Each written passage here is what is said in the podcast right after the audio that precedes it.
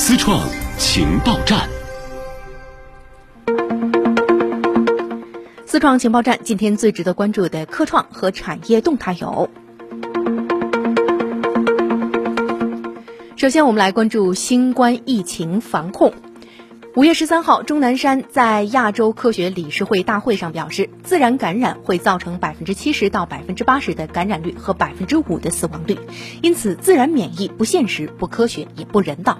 同时，实现群体免疫的另一种方式是大规模的疫苗接种，这需要两到三年时间的全球协作。直到所有国家安全之前，没有一个国家是安全的。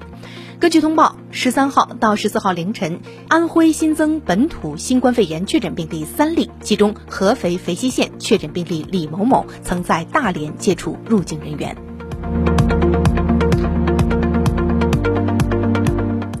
我们再把视线转向产业领域，长三角一体化示范区重大建设项目三年行动计划十三号正式公布，明确了近期重大建设项目的任务书和时间表。其中，产业创新类项目依托示范区一体化的资源禀赋和产业基础，强化功能互补、空间复合、创新融合，围绕五大经济产业体系实施创新平台共建、先进制造升级、数字经济融合、文旅新经济培育、新型服务赋能。五项行动。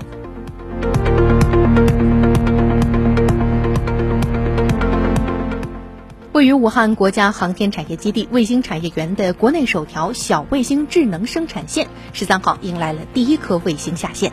这标志着我国即将进入小卫星批量生产阶段。据介绍，基于智能制造，该小卫星智能生产线可使小卫星的生产效率提高百分之四十以上，单星生产周期缩短百分之八十以上，能够满足一吨以下小卫星年产二百四十颗总装集成测试的需求。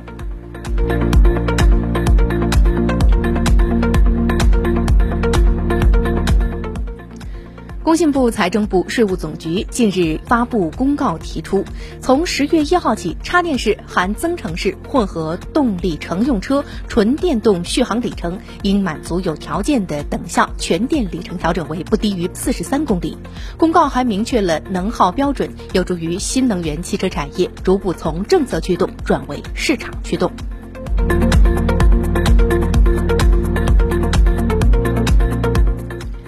工信部十三号发布关于下架侵害用户权益 APP 名单的通报，指出，九十款 APP 未按照要求完成整改，工信部将对其进行下架。其中，天涯社区、大麦、途牛旅游等五家企业在 APP 不同版本当中反复出现同类问题，工信部将予以直接下架处理。